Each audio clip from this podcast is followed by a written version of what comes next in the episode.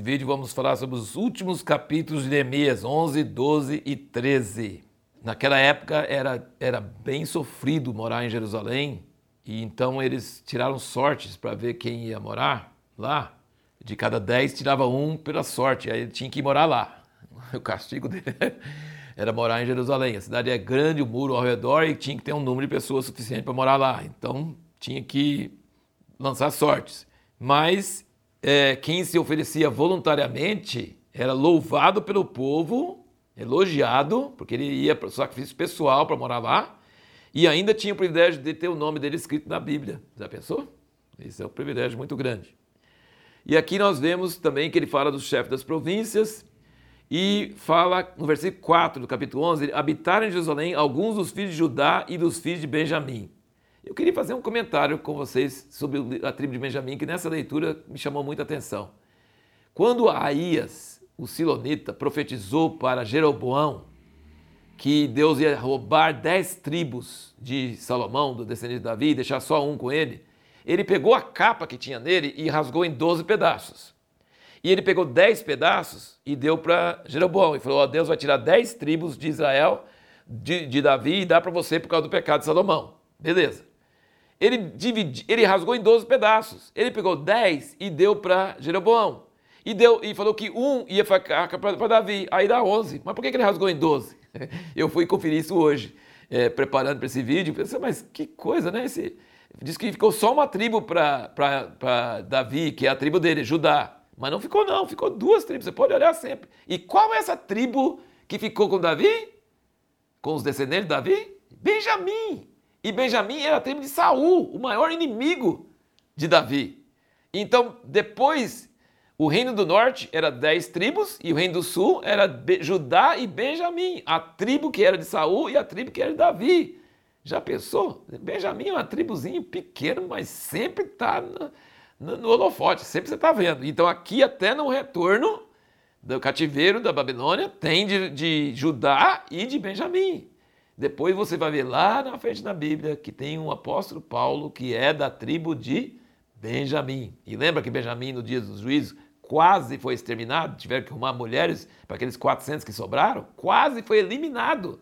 E, no entanto, depois veio o rei Saul de lá e depois vem no Novo Testamento o apóstolo Paulo. Então, Benjamim é uma tribo bem interessante, além de Judá. Ele estava sempre junto com Judá por que, que falou esse negócio de 12 e 10 pedaços para um e só um para o outro, mas na verdade era dois pedaços para o outro.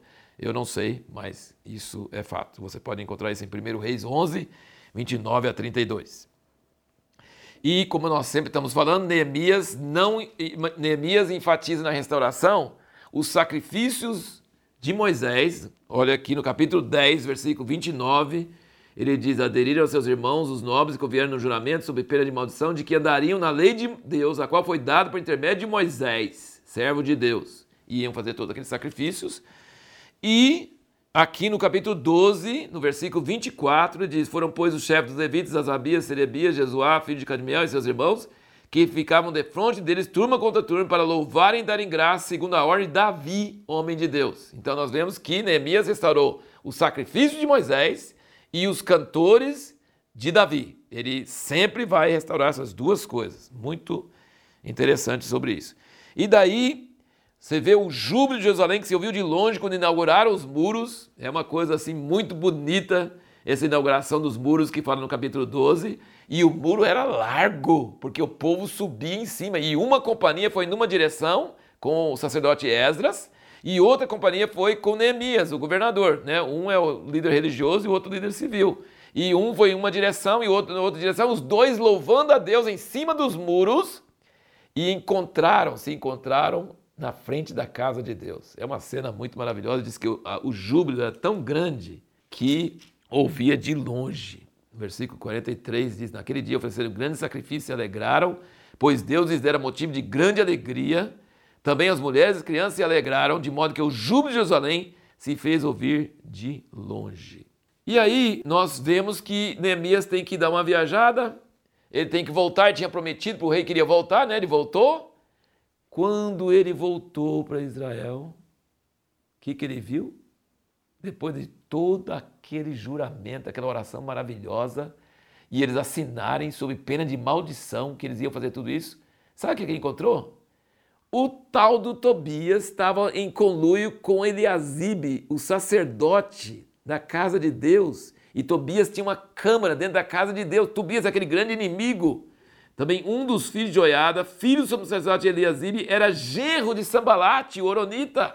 Tobias tinha a câmara dentro da casa de Deus e o outro do sacerdote era genro desse cara. Então tudo que Neemias fez foi por água abaixo. Que coisa terrível! Em pouco tempo o pessoal faz o juramento, faz a aliança, assina todo mundo sob pena de maldição, está todo mundo recebendo o, o, seu sustento, dízimo, dízimo dos dízimos, lenha, pães de proposição, tudo certinho, cantores, tudo em ordem. Neemias vai embora, vira uma bagunça. Sabe o que, que ele faz? Ele bota tudo em ordem de novo. E lembra a pergunta que nós fizemos no último vídeo? Qual a diferença de função entre um líder religioso e um líder civil? Esdras é um líder religioso. O que, que ele fez? Arrancou o cabelo da barba dele, do cabelo dele, chorou e não, não forçou ninguém a fazer nada, porque não tinha poder nenhum, ele só tinha Deus, ele e Deus. Só que contagiou todo o povo e houve um arrependimento e houve um conserto. Beleza. Mas Neemias não é líder religioso. Neemias é líder civil. Ele é governador. Ele não vai arrancar o cabelo da barba dele, não. Ele vai arrancar o cabelo da barba deles. Eu achei isso engraçado.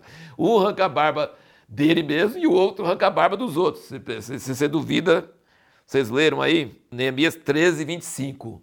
Diz aqui: Contendi com eles e os amaldiçoei. Por quê? Porque ele ele viu também aqueles dias judeus que tinham casado com mulheres asdoditas, amonitas, moabitas, e seus filhos falavam meio asdodita e não podiam falar judaico, senão segundo a língua do seu povo contendi com eles, os amaldiçoei, espanquei alguns deles e arrancando-lhes os cabelos. Os fiz jurar por Deus e disse: Não darei vossos filhos a seus filhos, não tomarei suas filhas para vossos filhos, nem para vós mesmos. Não pecou nisso Salomão, rei de Israel? Entre muitas nações não havia rei semelhante a ele, ele era amado de seu Deus e Deus o constituiu rei sobre todo Israel. Contudo, mesmo a ele, as mulheres estrangeiras o fizeram pecar e dar-vos-íamos nós ouvido para fazermos todo esse grande mal, essa infidelidade contra o nosso Deus, casando com mulheres estrangeiras?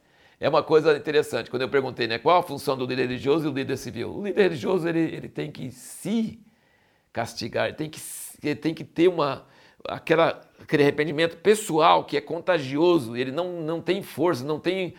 Mas o líder civil tem autoridade sobre as pessoas. E Neemias pôs tudo em ordem de novo e mandou separar de novo só que, é, e aí nós vamos terminar nosso tratado aqui do livro de Neemias falando o seguinte: ele, ele fala vez após vez após vez, no meio do livro, lembra-te de mim, ó Senhor. E também fala, lembra dos meus inimigos. Capítulo 13, versículo 31, ele diz: Lembra-te de mim, meu Deus, para meu bem. Mas no versículo 29 ele tinha dito: Lembra-te deles, Deus meu, pois contaminaram o sacerdócio. Então ele ora, relata, ora e relata ora e relata, luta.